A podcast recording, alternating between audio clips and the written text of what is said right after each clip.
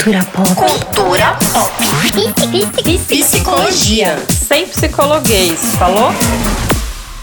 Oi, eu sou a Damiana, sou psicóloga.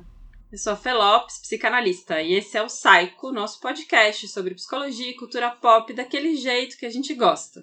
Tipo um encontro com um amigo que você não vê faz muito tempo e que vocês ficam trocando ideia um tempão, sabe? Nada de trombar o chefe na rua e o cara cobrar o relatório atrasado. E por falar em encontro, no programa de hoje a gente vai falar se pode ser psicólogo, falar na TV, escrever livro e usar crocs. Será que dá medo de ser cancelado? Para falar sobre isso, a gente chamou aquele maravilhoso, divo, incrível Alexandre Coimbra Amaral. Vem cá, Xande! Pausa, música do encontro. A gente chamou o Xande. Ele já... A gente Vai ter minha risada de claque o programa inteiro. A gente chama de Xande porque ele é nosso amigo. Hashtag quem tem amigo global aí? Hashtag nós. Hashtag era só isso mesmo que a gente queria dizer pra vocês. Xande, se apresenta para os nossos ouvintes e fãs maravilhosos. Fala aí quem é você na fila do pão. Bom, eu sou Alexandre, 46 anos, muito tempo de psicólogo, já tanto tempo que eu não sei mais como era a vida antes. Sempre trabalhando com famílias, é, sempre trabalhando com proteção à infância e sempre inventando moda. Então, desde o início, eu fui fazer coisas muito diferentes. Fui fazer um, um mestrado e uma formação clínica no Chile. Ninguém sabia o que, que era o Chile, o que, que o Chile tinha a oferecer. E eu fui atrás do Humberto Maturana, do conhecimento sobre família. Eu queria estudar família latina, não queria ter é, sapiência sobre família europeia nem norte-americana. Então eu fui trabalhar com a possibilidade de falar espanhol é, próximo do que a gente entende no Brasil por sendo é, uma, é, uma necessidade de escutar diferenciadamente uma família. Né? Então, passei muito tempo lá e voltei já pela Bahia, casado com a Dani, que também é psicóloga maravilhosa. Tomara que vocês consigam convencê-la uma, uma hora para vir para cá. A gente tem planos para o Dia dos É. Namorados. Ah, que lindo! Então, ela, a Dani é metade de tudo, literalmente na minha vida, né? Então, a Dani topou o projeto da gente morar na praia, a gente foi para Salvador, construiu uma vida lá, tivemos três filhos. Comecei minha carreira como professor universitário lá no Chile, depois eu continuei na Bahia, fui professor universitário 10 anos, montei um instituto de formação em terapia familiar chamado Humanitas, que existe até, existe até hoje. E depois a vida foi levando a gente para outros lugares. Eu comecei a trabalhar com o nascimento humano, com a chegada do primeiro filho, e fui fazendo workshops pelo Brasil inteiro. Larguei tudo que eu estava fazendo em Salvador, fui morar na beira da praia, no interior da Bahia, durante cinco anos, e nesses cinco anos eu rodei o Brasil inteiro. Eu visitei 20 dos 26 estados brasileiros, fazendo workshops todos os finais de semana Nossa! com puérperas, com maridos, com, com famílias, com filhos, com profissionais de saúde, dando formação em psicologia perinatal, é, fazendo grupo terapêutico. E aí, depois eu, desses cinco anos, eu cansei. cansei de viajar, era literalmente toda semana, de quinta a domingo na estrada. E foi maravilhoso. Aí eu cansei e vim para São Paulo, que era uma cidade que já estava me chamando há um tempo, eu já estava fazendo muito trabalho aqui. E aí, quando eu decidi vir para São Paulo, eu fui montar meu consultório em casa e falei: Ah, quer saber? Eu agora não quero mais sair, eu vou ficar quieto aqui em casa, não vou nem montar consultório em São Paulo, né? Que eu sou desses, assim, eu sou um. Eu sou uma pessoa que gosta de ficar em casa com os meus filhos, com a Dani, assim. A quarentena não está sendo nenhum sacrifício nesse sentido. É, e aí, um tempo depois que eu chego em São Paulo, começa encontro com Fátima Bernardes. Aí a vida explodiu toda de novo, para fora, para viajar, para fazer muitas coisas. Aí veio o livro, é, já estou escrevendo o segundo livro, já assinei mais dois livros com a editora. Então a vida é assim, a gente vai inventando coisas para fazer e tenho a honra de ter um podcast, né? Que eu não sabia há um tempo, eu não sabia nem o que era isso. É, e aí eu fui aprender com o Thiago, né? Essa semana eu gravei um podcast do Thiago, a gente estava lembrando que ele, ele me ensinou a, o que era story, que eu não sabia o que era story, não compreendia essas coisas. E aí. É... Paizinho, vírgula. E... Tiago, Paizinho, vírgula, gente. Pausa. É, Tiago, Thiago, Paizinho, vírgula. É. Só pra deixar claro que assim, não é o Tiago, manja o Tiago, aquele seu vizinho. Não, é o Tiago, Paizinho, vírgula. E aí, e aí a gente estava lembrando, assim, e ele, e ele, tem essa coisa, né? Ele está em todos os lugares. Agora tem uma Wikipedia do Paizinho Vírgula. Eu não sabia que isso existia. Nossa! É, é, pois é, tem, você pode ter uma página gerando conteúdo e, e vocábulos sobre o que você fala, assim. E aí ele está em todos os lugares, ele sabe todos esses nomes, né? E aí ele fica trolando a minha cara. Então, há pouco tempo eu, eu descobri o que era podcast, curti, e aí eu e Elisama criamos o Café com Cuscuz, que já está na sua trigésima edição e tem feito a alegria das nossas semanas. É isso. Uau! Eu sou amigo da Fê, eu sou amigo da Fê e da Dami.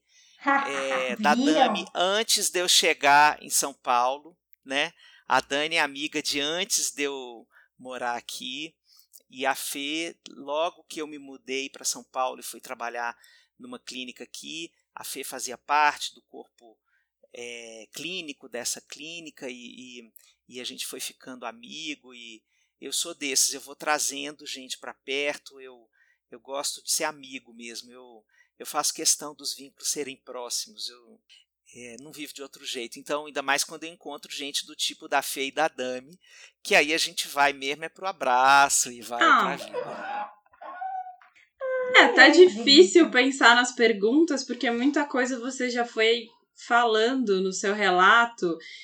Desde que a gente montou o podcast, a gente tem uma ideia de falar sobre isso que é ser psicólogo do seu jeito. Sim. É, então, o que a gente queria começar te perguntando é: sempre foi assim? Como é que caiu essa história de trabalhar com famílias e como é que você descobriu esse negócio no Chile há tanto tempo atrás, assim? É, como é que nasceu esse teu interesse? Bom, eu, eu sempre fui assim. Sim, a resposta é sim, sempre fui esse cara é, que nunca coube em caixas e nunca aceitei entrar em nenhuma. É, logo eu vi que as abordagens psicológicas eram feudos, igrejas, e eu me recusei a fazer parte dessa congregação. Eu me defino como um psicólogo, é, porque eu acho que eu sou um leitor da psicologia inteira. Né? O meu projeto de mestrado que eu queria fazer a princípio, depois não deu certo porque tivemos problemas é, com orientador e ele não pôde me orientar e tive que mudar, etc. Essas coisas que acontecem, mas o meu projeto original era estudar o que as abordagens na psicologia têm de comum e não o que elas têm de diferente, que são as variáveis específicas do, da, terapia, da psicoterapia. Né? É, e eu acho importantíssimo a gente falar disso, porque a psicologia ela se a, a, a meu ver, a psicologia está saindo, está conseguindo tirar a carteira de motorista, mas ela ainda está muito adolescente nessa história de é, os patrici as, as, patricinhas não conversam com os hippies, né? as patricinhas são as psicanalistas, né? Olha, com cabelo de Amélie Poulain. Sim, você é psicanalista preta, você tá salva. Você tá salva. Mas a psicanálise é todo mundo fazendo semblant, com carinha de Amélie Poulain, né? Fazendo cara de, de decifra-me, eu te devoro, né? É, é essa galera super intelectual, imagina, só fala francês. Essa galera não conversa com os hippies. Os hippies são os humanistas, Nossa. abracentos, amam muito tudo isso, né? Um povo que não sabe a diferença entre terapeuta e paciente, fica abraçando, fica se aproximando, não conhece ponto médio entre distância ótima. Então é um povo muito esquisito. E, e nenhum desses conversa também com os behavioristas, que são os cientistas clássicos que sabem o que é ciência, que fora do que eles fazem nada é ciência. É, isso para não contar a quarta força da psicologia, a psicologia transpessoal, que são os harebôs virados para o marciano já, né? Essa galera que inclui espiritualidade na conversa sobre psicologia. Então, então é, é, eu sinto que a gente se coloca dentro da profissão como esses feudos adolescentes, assim, Né? E aí junta todo mundo na igrejinha para falar mal da outra, e junta todo mundo, fala mal da outra, ai que absurdo, ai que horror, ai que isso. É, e eu sempre achei isso um horror. Né? Sempre achei que a gente tinha que superar isso, superar essa, essas é, fronteiras, porque essas fronteiras, a, a abordagem psicológica eu vejo como uma roupa. É a roupa que te cabe bem para você ir para a vida como psicólogo. É, você julgar a roupa do outro é você julgar o corpo dela, julgar a alma dela, julgar a identidade dela. Então, a abordagem psicológica é o veículo através do qual a gente se aproxima do humano. Ponto. Tá todo mundo no mesmo jogo, cuidando do sofrimento humano, cuidando das angústias da vida, cuidando dos dilemas de existência. Tá todo mundo nesse mesmo barco. Não importa qual é a sua abordagem, se ela te faz sentido, se você faz isso de uma forma ética, é, tá tudo certo. Então eu, eu, sempre gostei dessa história, né? Então, mas a minha formação foi humanista é, e atendendo crianças.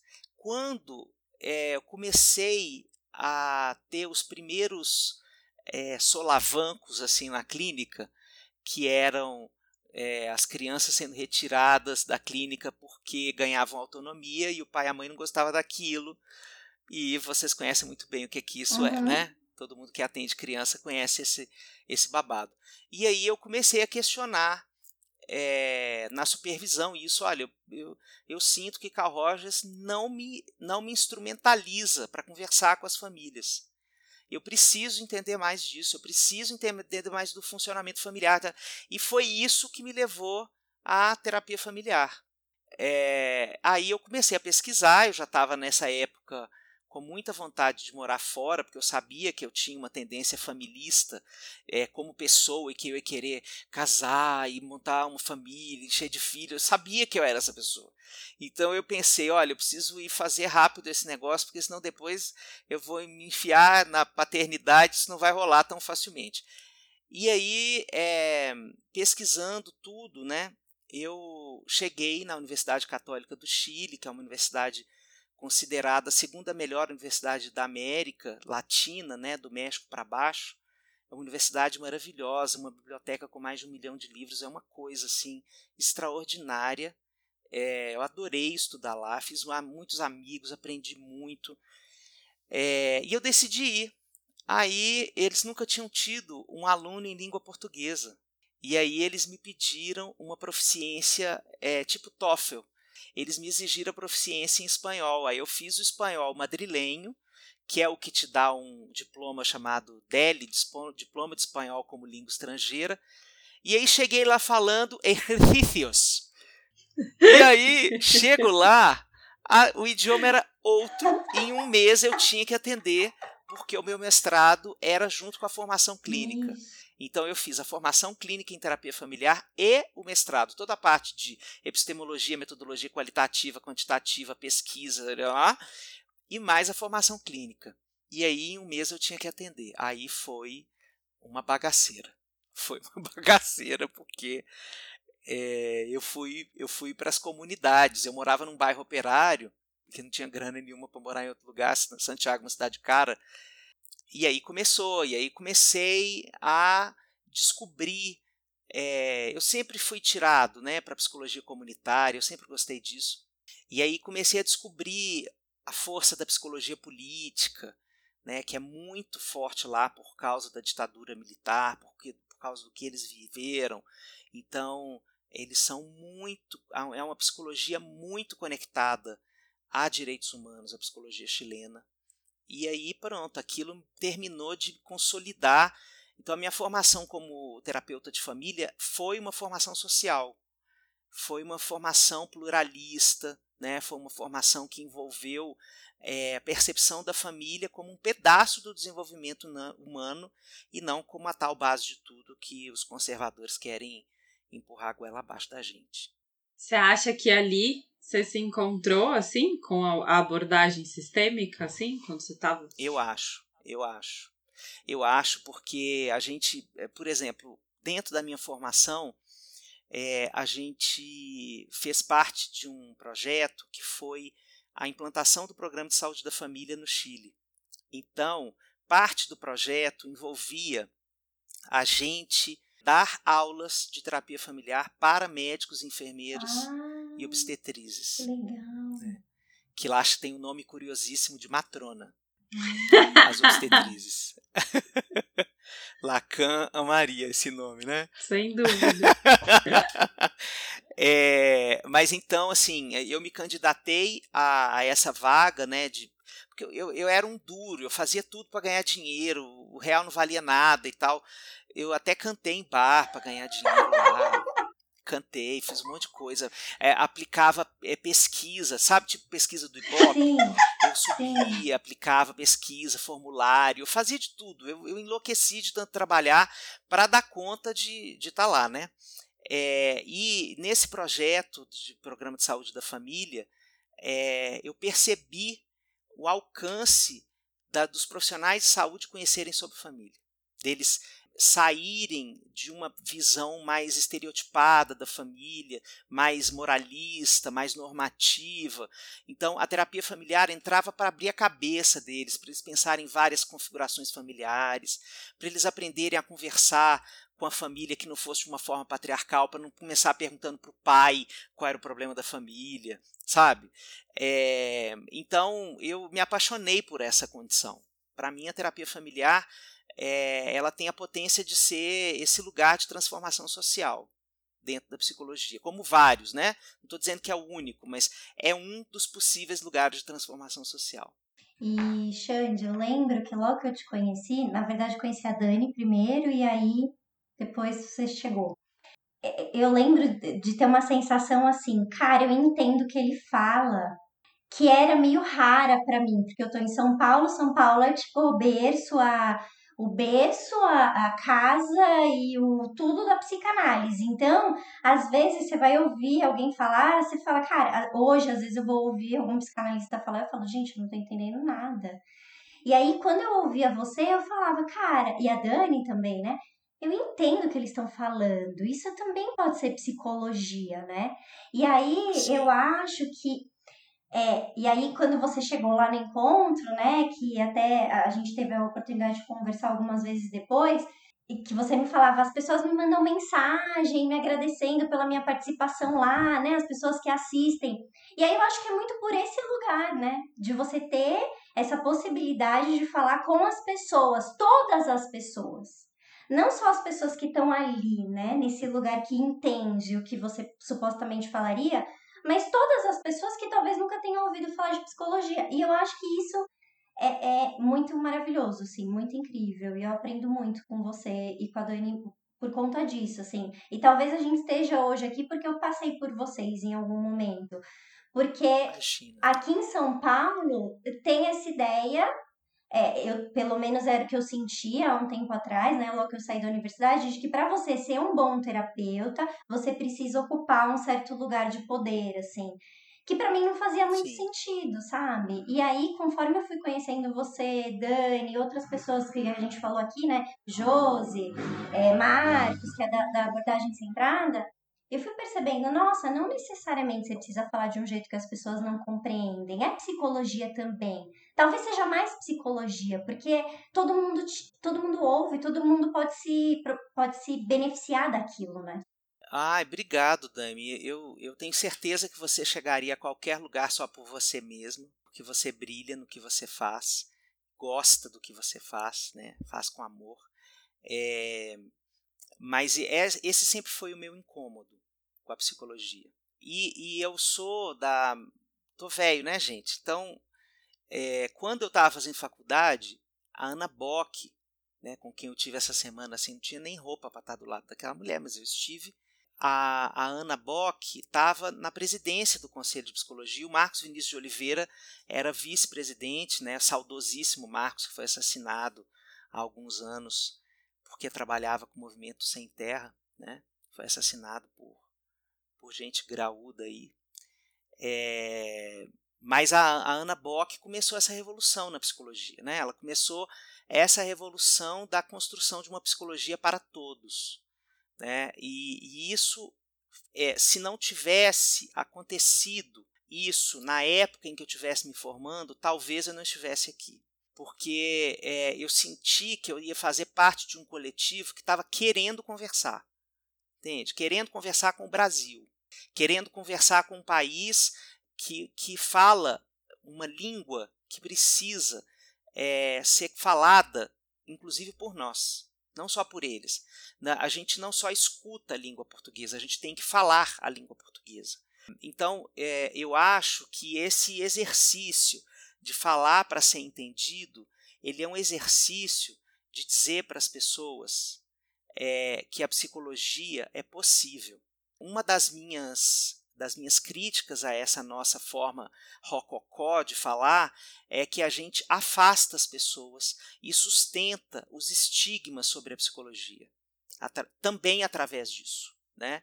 Então isso é, nós co-construímos esse lugar de uma psicologia que, é, que parece ser para uma nata é, intelectualizada, né? É, e que é um, um conhecimento e uma terapêutica inacessível a quem é analfabeto, sabe? A quem não se interessa por ser um intelectual, que não consome conteúdo intelectual porque não quer, porque não faz parte da sua visão de mundo, dos seus desejos, dos seus interesses de vida, né? É, então, eu acho que sempre trabalhar com populações periféricas é, me ajudou a construir isso, sabe? É, eu sempre tive consultório ao longo desse tempo todo, né? Consultório basicamente frequentado por classe média, classe média com curso superior, essa coisa toda, mas eu sempre estive conversando com o Brasil. Então, é, por exemplo, nesses workshops, né, que eu falei com vocês que eu fiz ao longo dos anos que eu morei no sul da Bahia, em Serra Grande, é, eles eram feitos com pessoas comuns, assim, né? E a gente ia é, e eu fazia questão de ficar na casa das pessoas para conhecer a cultura delas, né? Eu, eu, quando, quando eu podia, quando me permitia, eu não queria ficar em hotel. Eu não gosto muito de hotel. Eu gosto de ficar com as pessoas, eu gosto de ficar na casa das pessoas. Então, eu fui para para interior do Pará, ficar numa casa de uma pessoa que me deu uma rede para eu dormir e que nós comemos peixe depois sentado na varanda, entendeu? E, e aquilo para mim me preparava para encontrar as pessoas que eu ia encontrar no dia seguinte.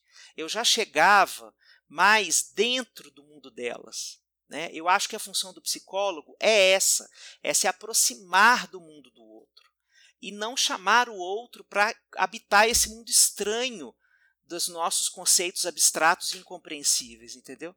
Então, é, essa sempre foi a minha, a minha pegada, é, embora a gente é, construa muitas divergências aí pelo caminho por causa disso, né? É, eu, eu escutando, eu lembrei de duas coisas, assim.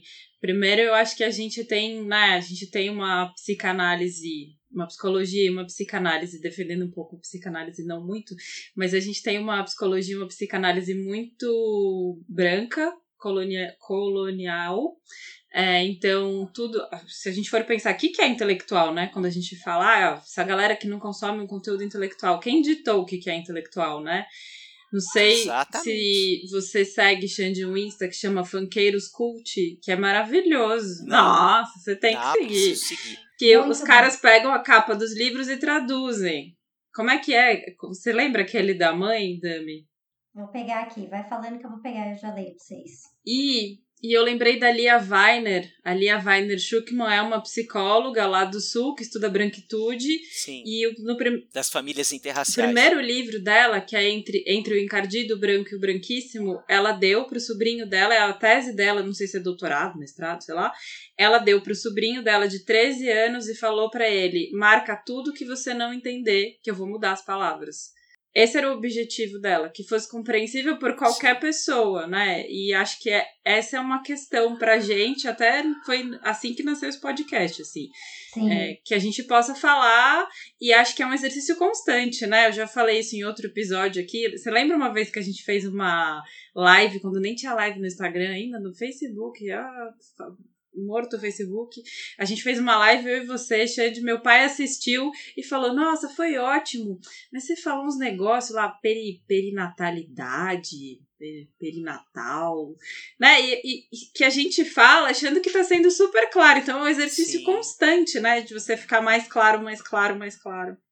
Sim. Eu vou contar uma história sobre isso. Primeiro ano que eu cheguei em Salvador, 2003, eu, eu fui supervisor de estágio e dava nove matérias para conseguir sobreviver. Eu dava é, é, orientação de monografia com Jeane, que é a da saúde mental da população preta. Jeane era minha coordenadora de, de monografia. Jeane era professora de metodologia científica e eu era subordinado da Jeane, trabalhamos juntos anos a fio, eu amo aquela mulher. Ela, para mim, é a minha referência hoje de psicologia negra no Brasil. Ela é a minha autora. E ela é TCC, né? Ela é comportamental, não é? Behavior. Ela é TCC. Ela, não, não, não. Ela é terapia cognitiva e comportamental. É. Na verdade, ela tem a formação em terapia cognitiva clássica, do Aaron Beck. Não é a TCC, não. Porque a TCC foi depois uma, uma juntura do behaviorismo com a terapia cognitiva. A gente né? Tava, Mas ela estudou a terapia cognitiva. É, a terapia cognitiva do Aaron Beck, raiz, assim, né? Inclusive tem aí uma pequena discussão se a terapia cognitiva também é comportamental, etc. Uma discussão epistemológica. Mas aí é, eu era supervisão de estágio, supervisor de né? estágio. É inteligente. Pessoa, né? Sabe tudo discussão, que, discussão epistemológica aí, o Iron Beck, os sei nem o que é terapia cognitiva. A gente tem que chamar alguém. A única coisa de cognitivo comportamental que eu sei é que os médicos gostam de indicar as crianças para cognitivo comportamental. É a única coisa que eu sei. Bom, mas enfim, é... e aí nessa primeira turma de estágio é... teve uma aluna de quinto ano que recebeu uma senhora era uma senhora da, da favela que era anexa ao, à clínica da, da universidade. E aí a senhora veio com a filha que estava com cabelo azul. Ela estava desesperada porque a filha estava com cabelo azul. E, é, obviamente, a menina não quis participar da sessão, ficou, pôs a cadeira, era uma menina adolescente, pôs a cadeira é, virada para a parede, fez um monte de é, dificultadores. E coitada, a menina era a primeira sessão dela, né? Estava começando ali, eu precisei ajudar muito essa garota para ela não desistir da vida, assim. e aí, é, a menina, a, ela não, a menina não respondia, ela tentou de forma fofa, tentou de forma mais direta, tent, ela fez muito boas tentativas e tal, e a, a mãe xingou, a mãe queria bater a menina, bater na menina na frente. Foi um, um frege total. Eu sei que no final a menina é, fala assim, ok, a, a a terapeuta fala: Ok, Fulano, então eu vou te tirar da sala, você pode esperar que eu vou ficar só com a sua mãe. Ela desistiu e tirou a menina da sala e chegou para a mãe e falou com a mãe assim: Olha, a gente vai continuar só com a senhora porque a sua filha não tem demanda. E aí, é, quando ela recebeu essa mãe na segunda na segunda sessão, essa mulher chegou chorando, tremendo, falando com ela: Minha filha, eu perguntei para todo mundo, minhas vizinhas, perguntei até para o pastor se alguma filha delas tinha demanda. O que é que a minha filha não tem? Isso é grave, doutora. Isso é grave. Por favor, me ajude. Isso é um clássico na minha história. Veja como supervisor, mas, mas que confirma esse lugar de quais são as palavras que a gente vai reproduzindo, né, como se fossem palavras corriqueiras, né, e a gente causou uma semana de sofrimento para essa mulher. Porque na hora ela não teve coragem de perguntar nada para a terapeuta, uhum, uhum. né? Ficou paralisada, talvez com medo, talvez com vergonha, mas ficou paralisada ali e a filha dela não tinha demanda e ela não sabia o que era aquilo. Uhum. Né? Então, esse tipo de coisa sempre marcou a minha, a minha história é, e eu acho que cada vez mais a psicologia está encontrando esse lugar. Essa é a minha maior felicidade né? Sim. Que eu, eu, eu não sinto que eu sou pioneiro em nada, eu só estou fazendo parte de um movimento é, que já existiu, que já acontecia, é, mas eu estou afirmando isso dentro da minha identidade, dentro do meu trabalho, etc. Então estou muito feliz porque a, a, própria psicanálise, né, a forma como a psicanálise nos últimos 10 anos, 20 anos tem conseguido se aproximar do povo, das pessoas, né? fazendo uma clínica do social, mas colocando o, o direito das pessoas de compreenderem aquele processo, né? É, porque eu acho que a gente não sabia nem explicar o que a gente faz. Sim. Então o buraco era muito mais embaixo. Eu acho que agora a gente está conseguindo construir isso. Né? As redes sociais estão amplificando essas vozes, é, a gente tem múltiplos espaços com a atuação do psicólogo que não fazem só psicoterapia, que fazem outros tipos de trabalho de psicólogo, né? Fazem acompanhamento, aconselhamento, é, parte orientação, de, AT. orientação, é, acompanhamento terapêutico, teste, né? Psicometria e tal. Então, eu acho que a gente está cada vez mais caminhando para isso. É, e acho que isso é a verdadeira desconstrução dessa psicologia europoide. Né? É, dessa psicologia aprendida na França, né? Parecia que os deuses tinham descido da França, assim, e que então eu acho que a gente está construindo uma outra forma nossa, uma forma é, brasileira de se fazer psicologia.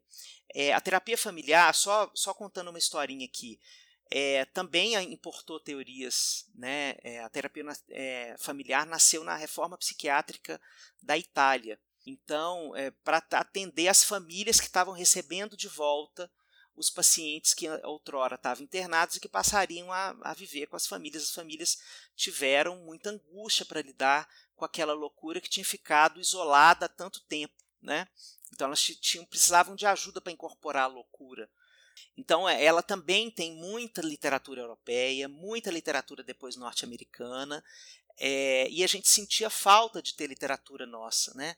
Aí, no ano 2007, se não me engano, um casal de terapeutas de família do, do Rio Grande do Sul construiu uma proposta de fazer uma aproximação das teorias à realidade brasileira. Ah. Assim, como é que nós fala, fazemos teoria, terapia familiar no Brasil? Uau!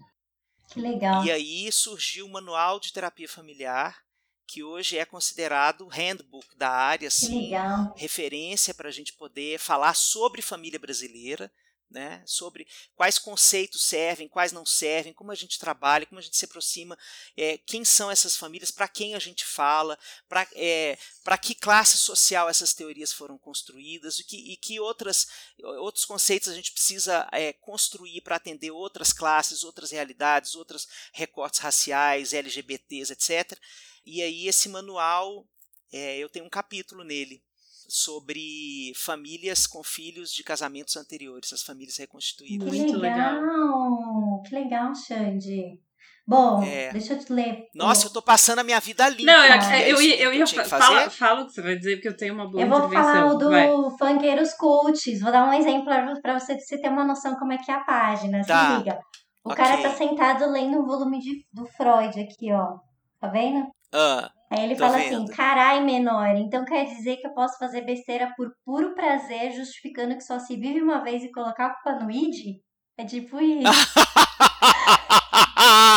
que sensacional, Eles tá vendo? É isso aí. Vai, comunicação é não violenta. Então, é. que massa. A, o que eu ia falar é que então, agora a gente vai sair dessa pegada video show, arquivo confidencial e vamos entrar isso. no encontro. Tudo bem que arquivo confidencial não é vídeo show, é no Faustão. Ai, não, gente, eu já. O vocês quiserem imagina, aí, né, a gente? gente tá amando.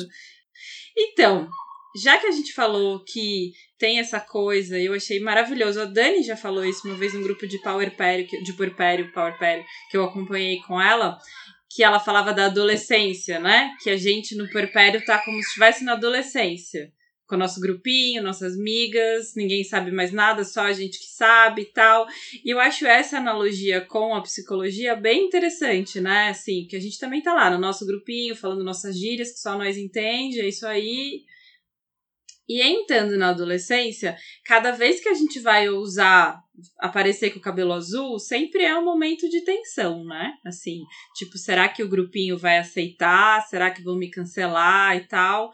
E aí a gente queria saber como é que foi, se você ficou com medo de ser cancelado pelos PCs quando você topou gravar um programa ao vivo. Não, não, não tive medo não.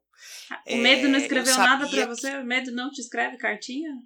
Ah, o medo, o medo me escreve sobre outras coisas da vida. Assim, a psicologia já foi, assim, desde muito tempo, é, meninas, a, a o lugar mais confortável da minha existência, entendeu? Então, já já tem muito tempo que a psicologia ocupa esse lugar assim. Então, eu gosto do jeito que eu faço.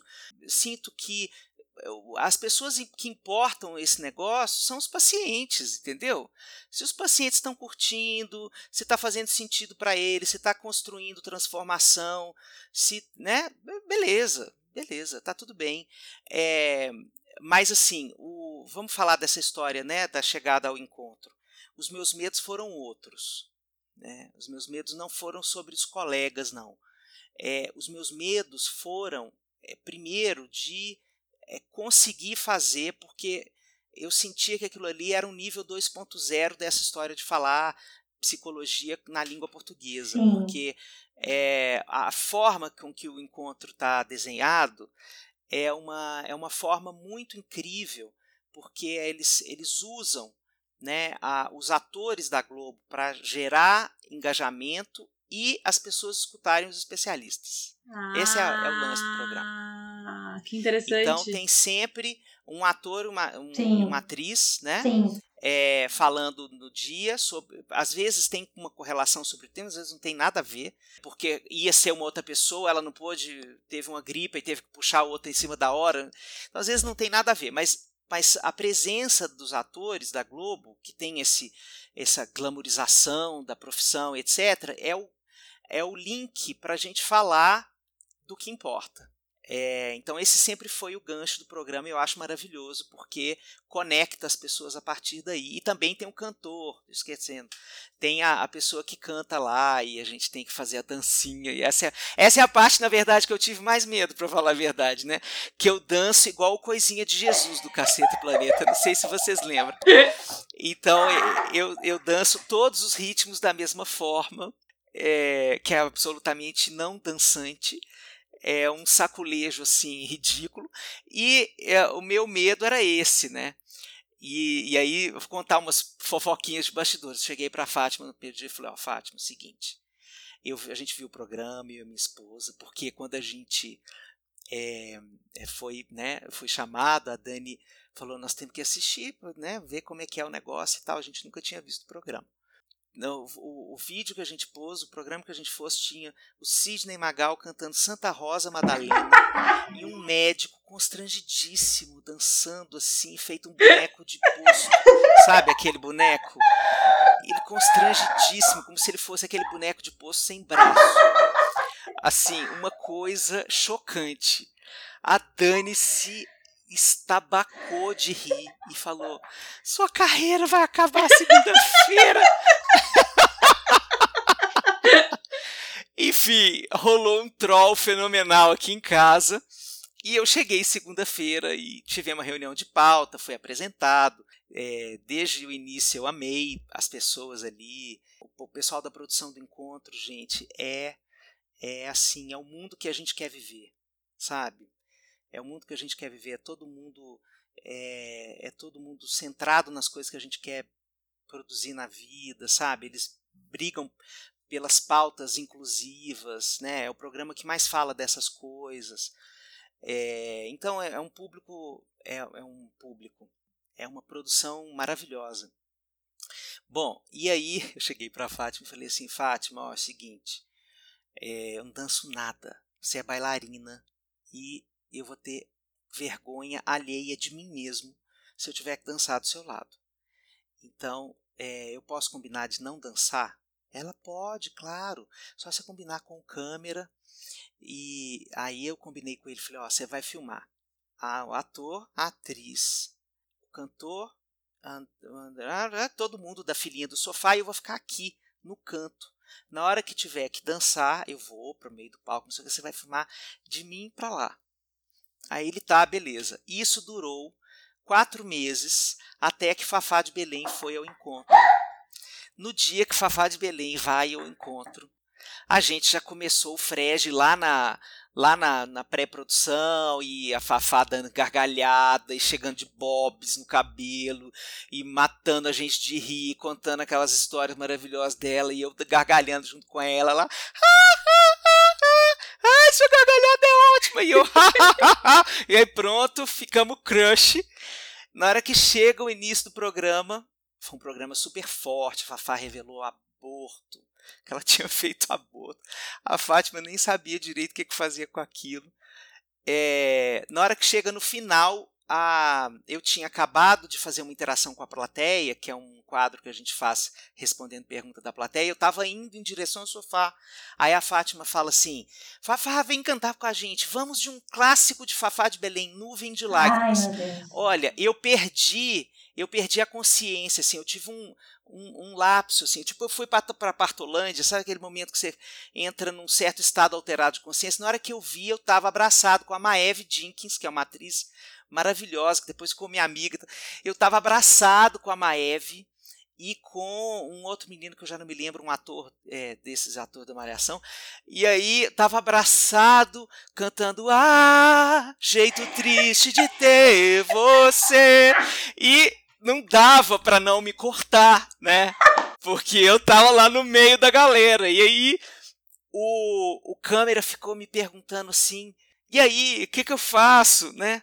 Aí Foi. terminou o programa, liguei pra Dani e falei: Dani, olha, é, nosso casamento tá por um tris. Porque é, eu dancei hoje, cantei horrores, nuvem de lágrimas.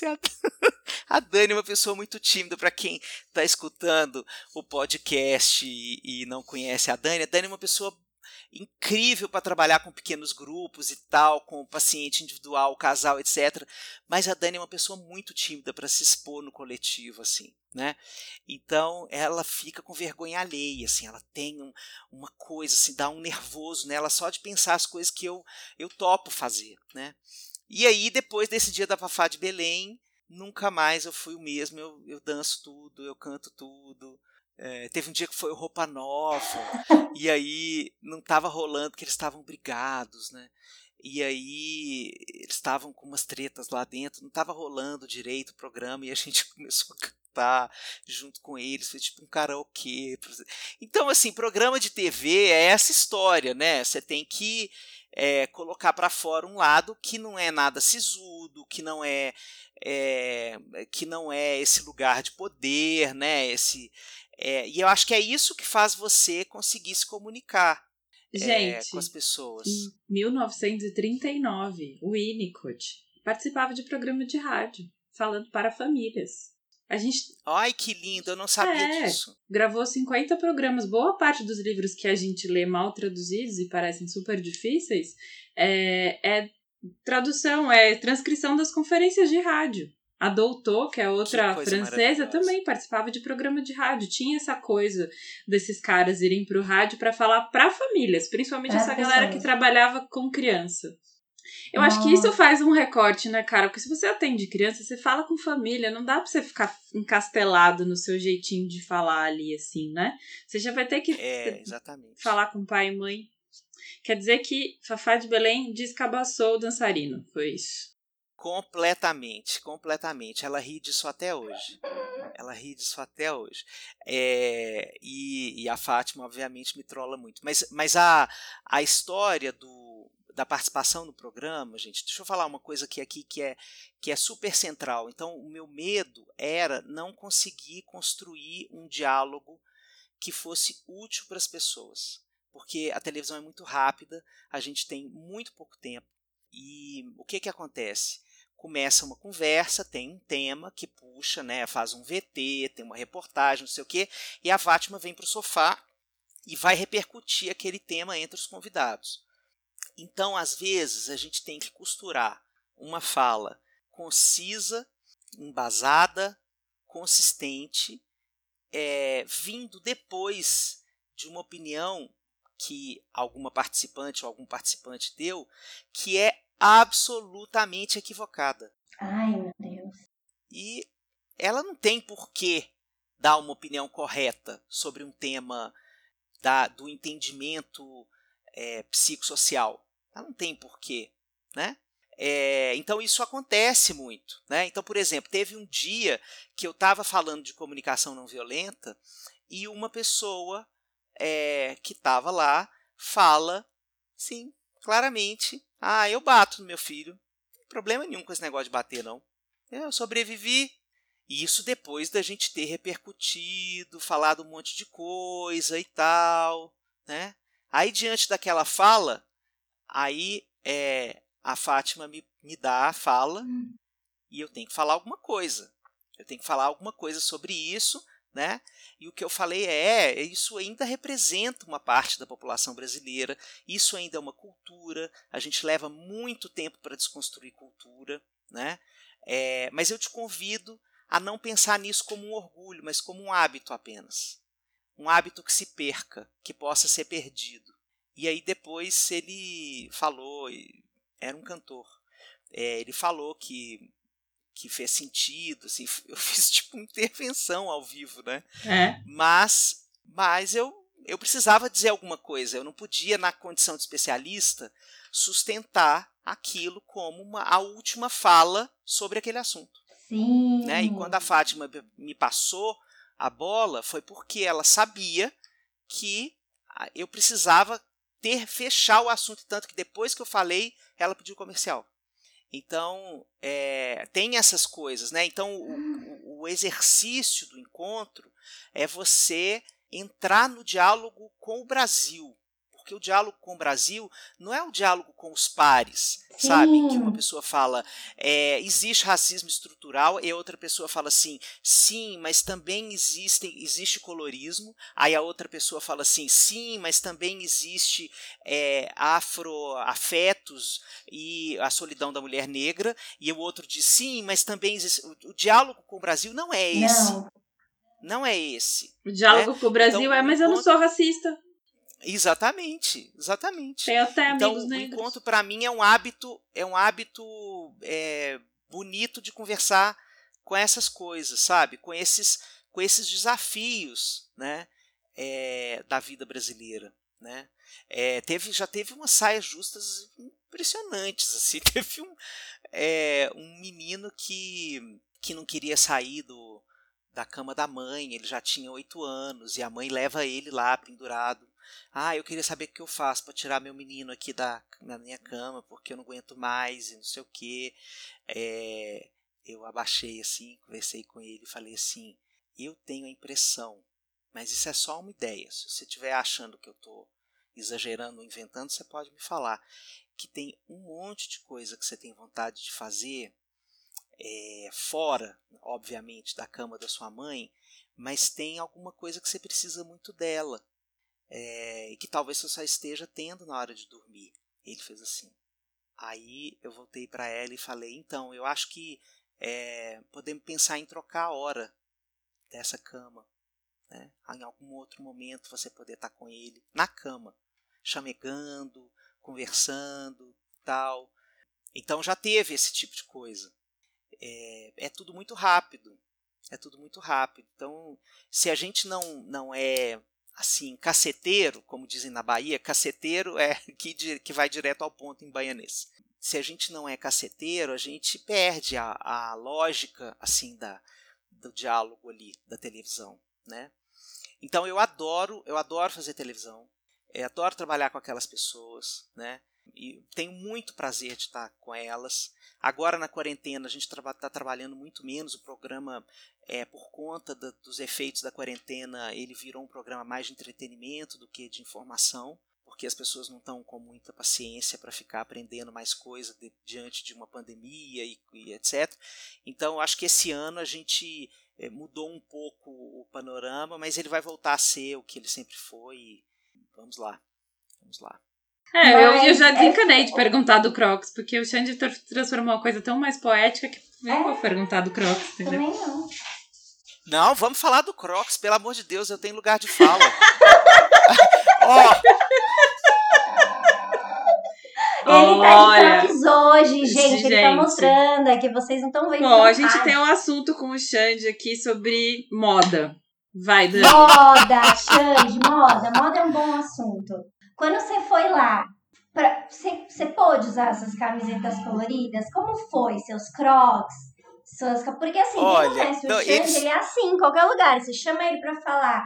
no Será que ele vai num ele casamento vai assim, gente? Xande vai de Crocs no casamento, Jesus? Ele vai. não, não, não. Lá em Minas, No lá na meu eu igreja não da- fui- de Minas, No meu que eu não fui de chama. Crocs, não. Não, mas no dos outros eu vou.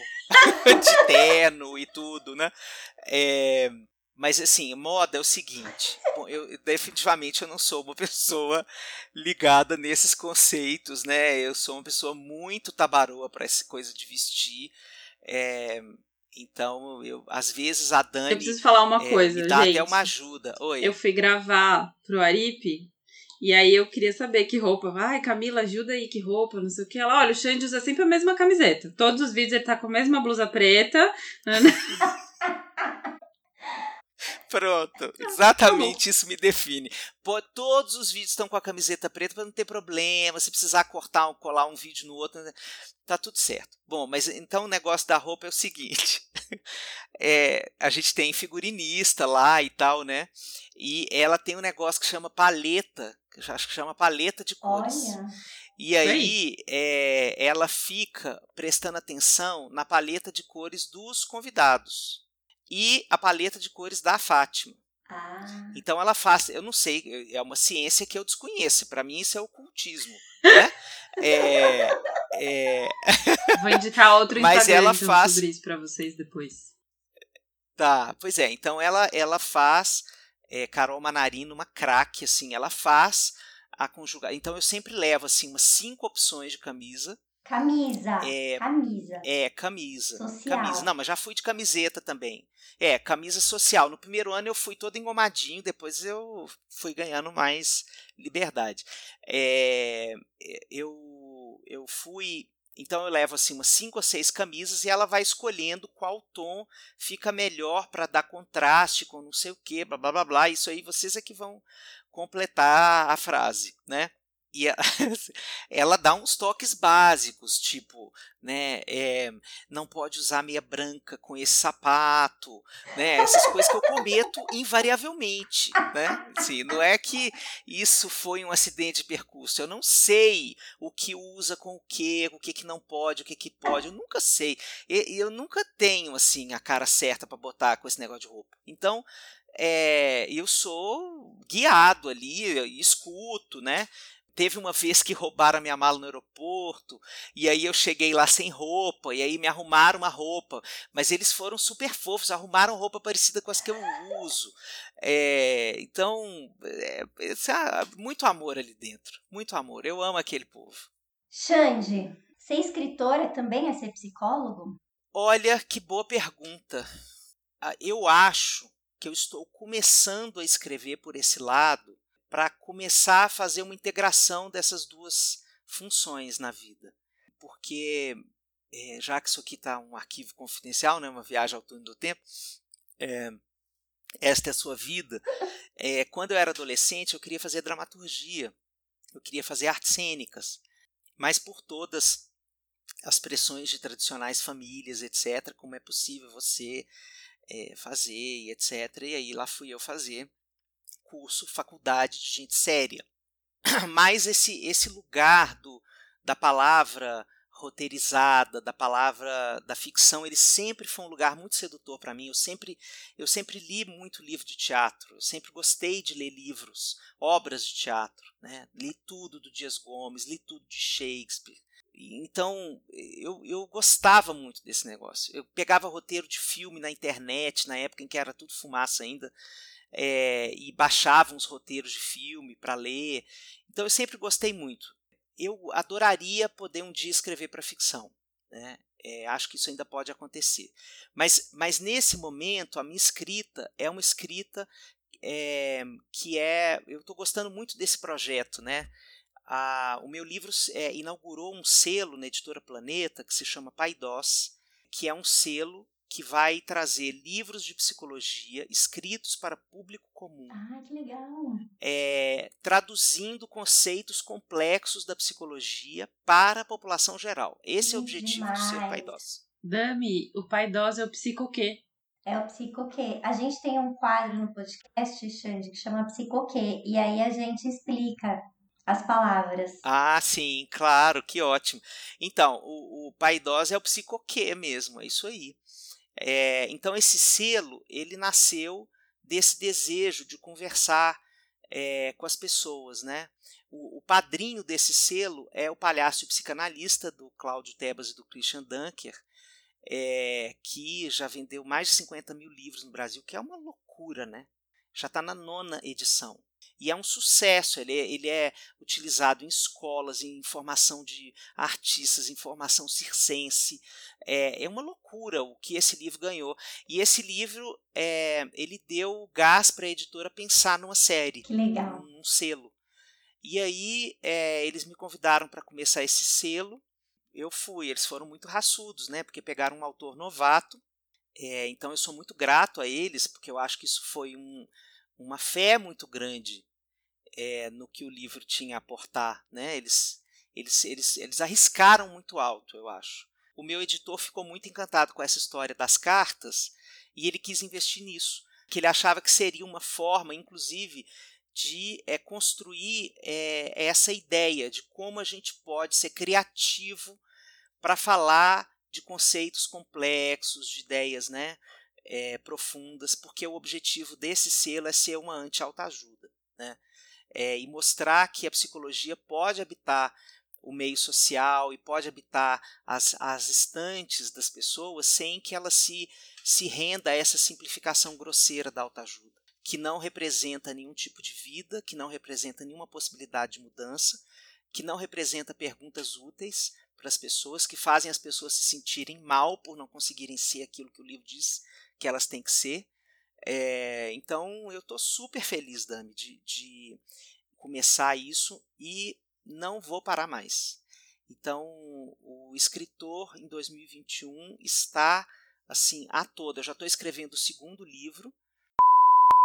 Ele vai ser publicado lá para abril do ano que vem e depois no segundo semestre eu tenho um novo livro com o, o Cláudio Tebas, o palhaço, do palhaço psicanalista, eu e ele vamos escrever um livro e a gente está ainda descobrindo sobre o que.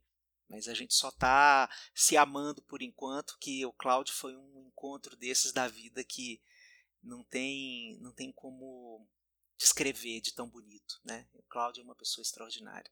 É, então, e o escritor, e tem livro infantil para sair, é, que, que eu estou escrevendo também. Enfim, tem muita coisa aí pensada. Eu lembrei de duas coisas. Tem um psicanalista que chama Antônio Quinet, não sei se você conhece ele. Ele é dramaturgo. Sim, claro. Ele é dramaturgo também, né? E na, na psicanálise, no tripé da formação da psicanálise lacaniana, a escrita faz parte. Então, na formação do analista lacaniano, você tem lá a análise, a supervisão e a transmissão. Né? Então, você ter um trabalho de transmissão, seja dando aula, grupo de estudos ou fazendo a escrita, isso faz parte da formação do analista. Sim, é, mas é isso, assim, eu, eu acho que a gente tem o direito de ser qualquer coisa, Também né? Acho. Tá. Eu não, eu não, eu não daria conta de ser psicólogo se fosse uma profissão que me restringisse possibilidades de ser.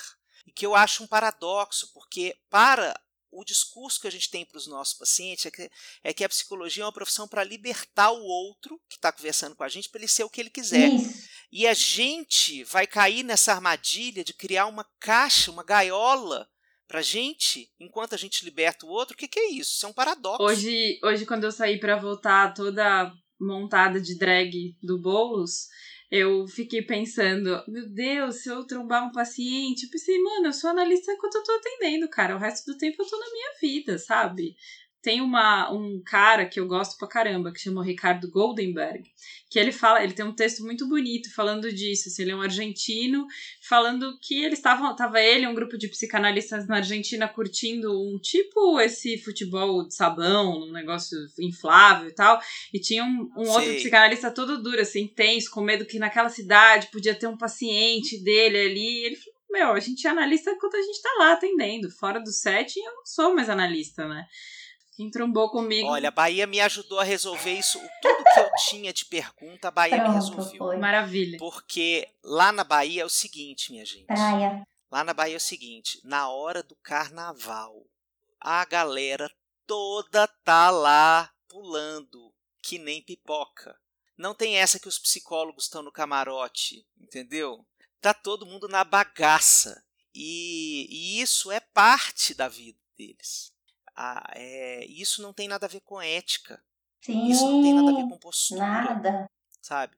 Isso tem a ver com o direito a ser feliz, a ter sim, uma vida que vale a pena ser vivida. Sim, né? sim. Então, muito. Eu, a Bahia é a Bahia é essa terra que desconstrói muitas coisas, né? Muitas coisas. A minha colega de, que dava aula de psicanálise comigo na faculdade, ela tinha uma risada muito mais escandalosa que a minha. Eu e ela juntos, a gente provocava o tremor dos, dos, dos, das janelas da universidade, de tanto que a gente dava risada e a gente uh, fazia aula junto exatamente para a gente poder ficar, é, poder se divertir. É, Marisa Marques, o nome dela, uma, uma super analista lacaniana do campo lacaniano de Salvador, é uma figura incrível, uma, uma querida, né? Então, é, eu acho que a gente é, pode desconstruir rapidamente isso dentro da gente, porque isso é uma bobagem, isso não vale a pena, é, isso é reducionista. Quem precisar ser mais circunspecto consigo para poder exercer a profissão, e isso for uma necessidade, uma coisa importante, beleza, ótimo, não tem nenhum problema. A minha questão é que isso seja uma regra padronizada, Sim. né, como se fosse um chão cultural no qual nós tivéssemos que pisar. E para provar que a gente também é bagaceira aqui, não só em Salvador, Fê, conta aí pra galera. é isso aí, Salvador. Excepcionalmente hoje a gente não vai ter psicoquê nem divertidamente, mas Damiana, fã do milkshake chamado Wanda, trouxe uma novidade aí. Explica aí, Dami, pra gente saber como é que faz. Milkshake chamado Wanda é um podcast maravilhoso de cultura pop. Quem não conhece, conheça. E, to, e eles jogam jogos com os convidados. É, o meu sonho, inclusive, é participar do, do, desse episódio, desse, desse podcast. Então, vou aproveitar que o Xande Global tá aqui. Meu sonho é participar do Me Ajuda Wanda. Então, hashtag aí, me ajudem, pessoas que estão ouvindo. Bom, eu, o que, que eu trouxe aqui hoje, né? O que, que eu pensei em trazer aqui com a Fê? Um jogo psicológico super democrático, sociocultural e muito denso que se chama Stop. Tem alguns lugares chamado Dedanha, não sei como é que é em Salvador, é a Dedanha ou é Stop? Tem... É, não lembro. Em Minas é a Dedanha. É, sim. então. Mas aqui em São Paulo é Stop. Então, como a gente é de São Paulo, a gente vai chamar de Stop. E é isso, Xande. Você é profundo, complexo lá nos seus livros maravilhosos. Aqui você topa jogar com a gente um Stop? Mas é óbvio. É óbvio que eu topo. Vou ganhar de todo mundo. Não, eu sou muito competitiva, gente. Eu tô falando sério. É, a Damiana é, Eu escorpi... a Damiana é escorpião, cara. Eu Damiana é apelo sangue, sangue demais. ruim. Então, o primeiro é: minha psicóloga é. Se meu supervisor estivesse aqui, ele diria. Eu atendo em. Hum. Na terapia, eu. Meu paciente famoso é. Eu não conseguiria atender. Se eu não fosse psicóloga, psicólogo, eu seria. Um charuto não é apenas um charuto, ele é. A Fê, a Fê, gente, é que vocês não estão vendo. Ela tá vermelha, se ela não tá acreditando que eu fiz ela fazer isso. Ok. então Pronto. vamos, tô vamos. pronto. Então, o stop. Ué, stop. K, ruim, Putz, né? mano. De Não, novo. K é ruim. L, L, L. L, Vamos pra próxima. É, é, valendo. Já. Dois mil anos depois. Stop. Ai, Desculpa aí. pronto. Vai. Minha psicóloga é linda. Cadê o Xande? Ah. Stop tem que parar, Xande. Xande, stop. Ah, Acabou, tá. já era. Tá bom, tá bom, já era. Tá. Minha psicóloga é linda. Minha psicóloga é linda. Então vale cinco. Então, a minha é luxo, poder e glória. Nossa, Uau! você ganhou 10. 5, 5 pontos. Quando repete é 5, quem não repete é 10. Se meu supervisor estivesse aqui, ele, ele diria louca. Livre-se desse crocs horrendo.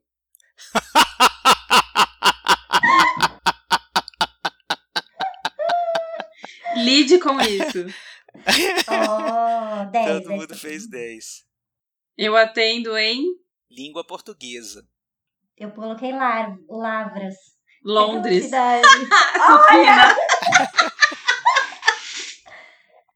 Na terapia, eu. Levo minha alma para escutar e conversar junto comigo. Nossa, gente! Ai, gente, stop com o escritor não vale. Não vale, eu coloquei lido com coisas complexas. Eu coloquei libero. Na terapia eu libero. O quê? Não sei. Sei lá, libero. A vida. Libera geral, libera geral. Meu paciente famoso é. Louco para ser considerado uma pessoa. Olha, Ele é, deve ter paciente famoso. Que de ele não quis verdade. botar nenhum nome. Eu pus Lobão. Eu pus Precisa Lucas ser- Luco. Nem sei quem é, só, só foi o único nome que veio na Eu cabeça. Eu sei que é alguém famoso, quem ele é, eu não sei não.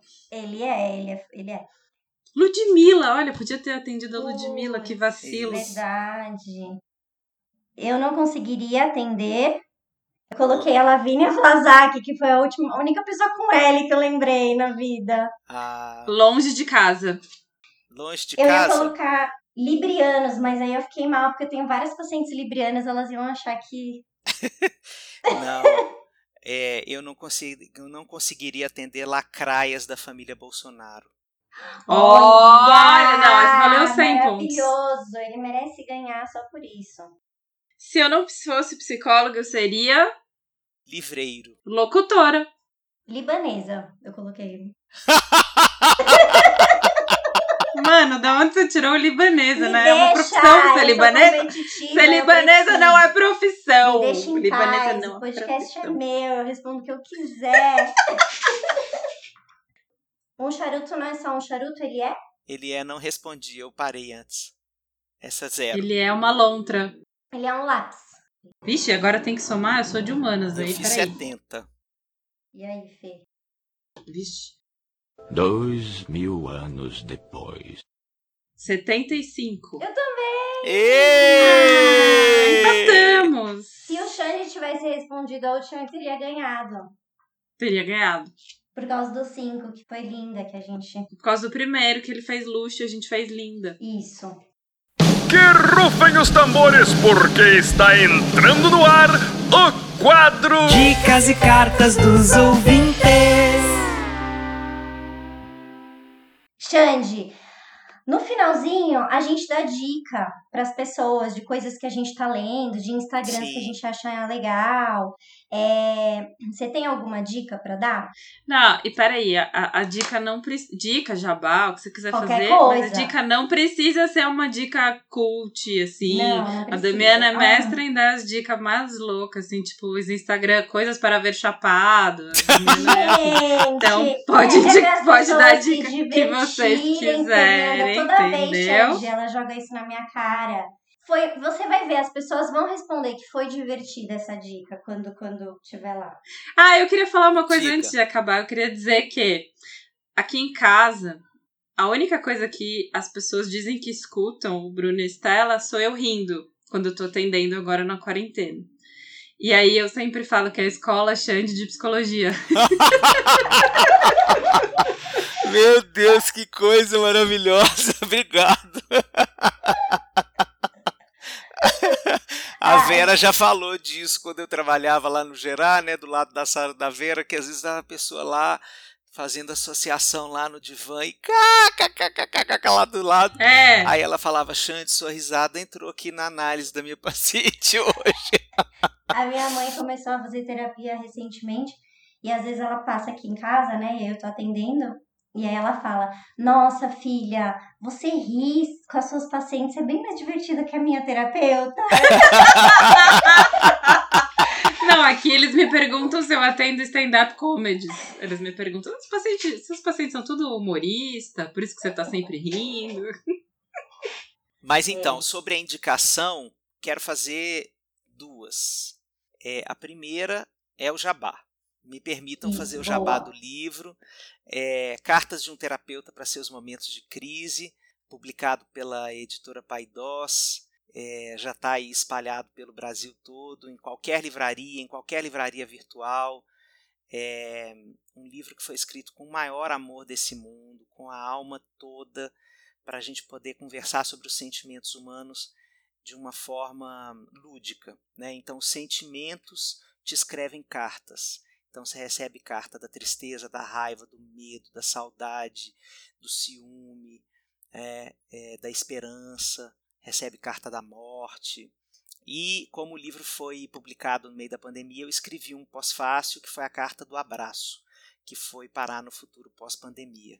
Então, o abraço escreve uma carta contando por que, que ele tá, ele, que o coronavírus mandou ele se exilar no futuro. E ele escreve uma carta do futuro, dizendo que está com vontade de dar um abraço do abraço na gente. Essa é a minha dica, mas eu eu tô apaixonado por This Is Us. Pois é, eu acho que essa série ela tem muitas coisas importantes, né? Como terapeuta de família, como é que eu assisto, eu assisto como espectador? Depois eu penso nela como terapeuta de família. Então, como espectador, eu me acabo de chorar, eu fico triste, não consigo dormir depois, pensando nos pobres dos personagens, né? Fico ali, entro, entro e mergulho naquele universo maravilhoso e fico assim embasbacado com a, com a carpintaria do roteiro. Os roteiristas de This Is Us, para mim, para mim estão construindo uma história antes e depois das séries dramáticas, Sim. né? É, mas o que eu acho mais importante na história de This Is Us é que é, ela deixa muito claro que o verdadeiro vilão da história é a vida e que você pode ter os pais mais maravilhosos que você puder ter, que são aquele casal, né? Que o cara é quase um, um ideal de qualquer coisa, né? Assim, Sim, tem hora que dá, chega a dar uma certa irritação, assim, de tão tão nossa parece o Ken da Barbie assim né tem alguns momentos assim mas o que acontece com a trajetória dos filhos o que as dores que eles vão vivendo são absolutamente transversais à experiência humana e não tem nada a ver com receber ou não receber amor dos pais. Eu achei isso formidável, que são três filhos que chegam na idade adulta com muitíssimas questões existenciais, sintomas, problemas de relacionamento, é, dificuldades com a vida, né? tendo tido uma relação muito segura, muito estável com os pais, né? pais que se esmeraram na criação deles e tudo mais. Então, a, a, a falibilidade dos personagens ali daquela série me interessa, me, me comove. Bom, e eu acho Sterling Brown, aquele cara é um. Ele tinha que ter ganho um M qualquer aí, né? É, Quem é esse? O, eu não sei.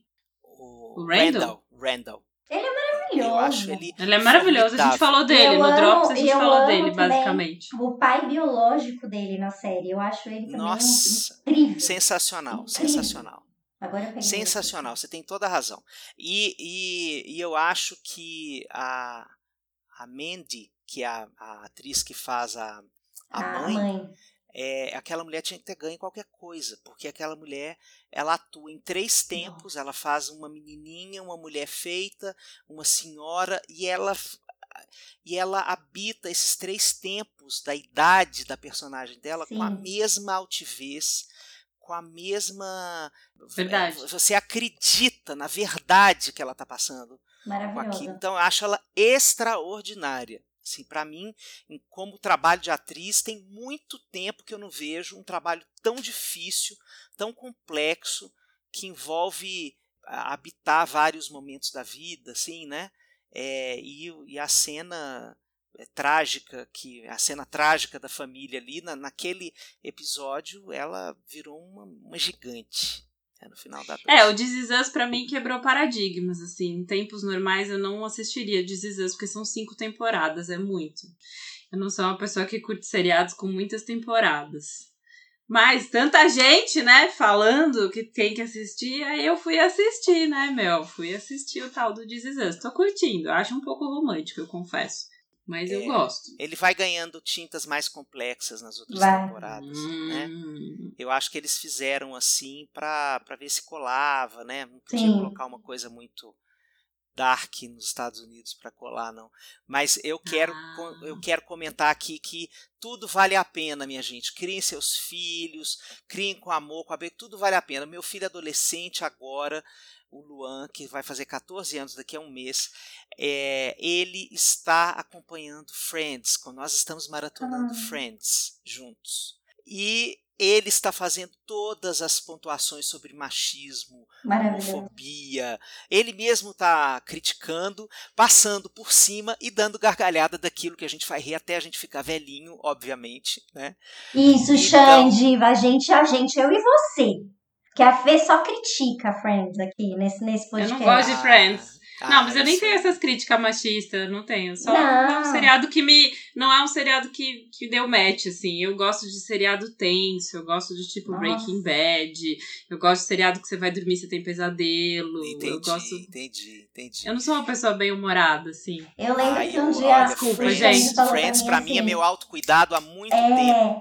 Eu há perguntei. muito tempo, quando eu tenho um dia forte de consultório, eu, eu corro pro Friends e vou com a Dani dar gargalhada. Com, e a gente já assistiu, a gente tem as 10 temporadas em DVD, assim. Então Também a tem. gente já assistiu 30 vezes, assim. A gente sabe os diálogos de cor. É uma coisa ridícula. Tipo assistir Chaves e Chapolin, sabe? Que você sabe exatamente o que vai acontecer. Eu acho que meu autocuidado é uma playlist do Spotify que chama Lacradoras. Ah, que lindo. Que lindo. É Então, tipo assistam, assistam Friends com seus filhos adolescentes. É uma coisa maravilhosa. Você vê ele e ele e ele já matou a charada e falou: "Pai, esse é o Ross, né?"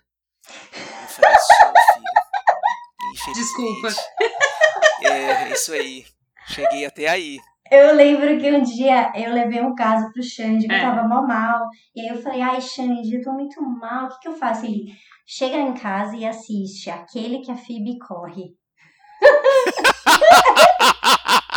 Foi essa a indicação da supervisão?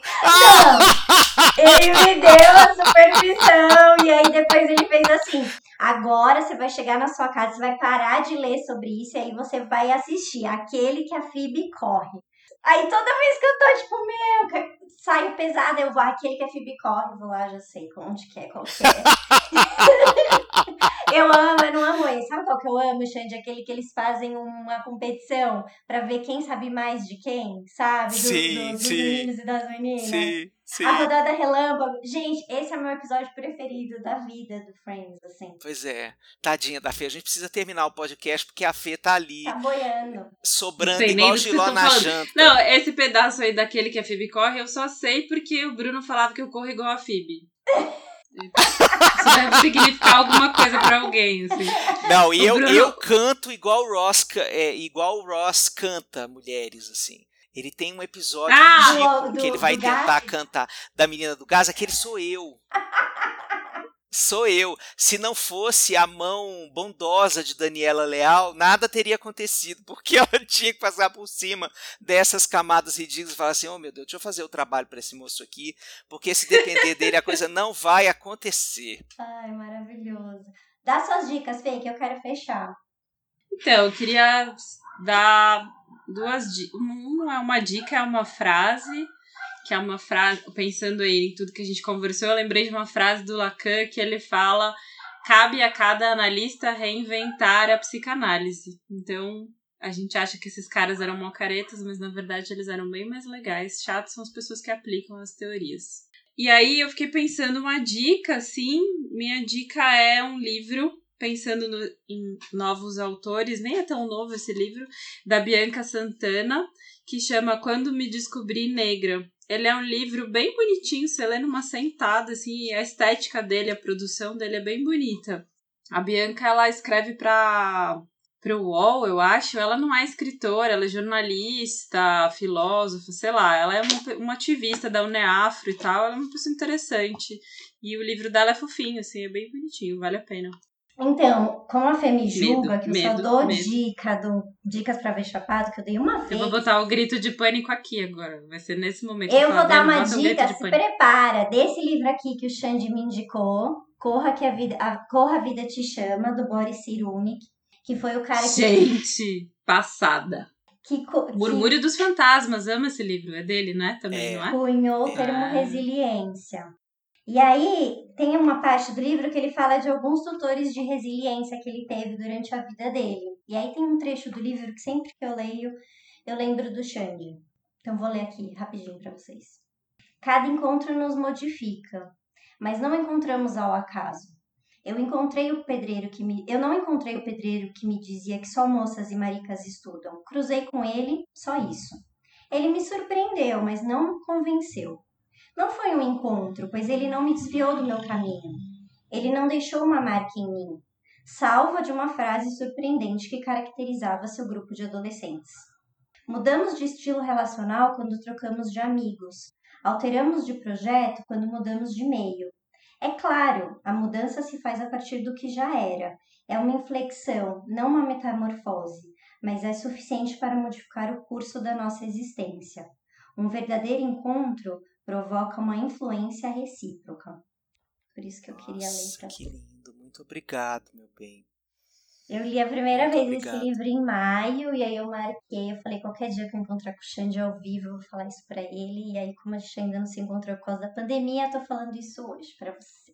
Muito obrigado. Lindo, Muito lindo. lindo. Muito lindo. É isso, galera. Um beijo. Obrigado, meninas, Obrigada, por terem me Xande. chamado. Obrigado, obrigado, obrigado, obrigado.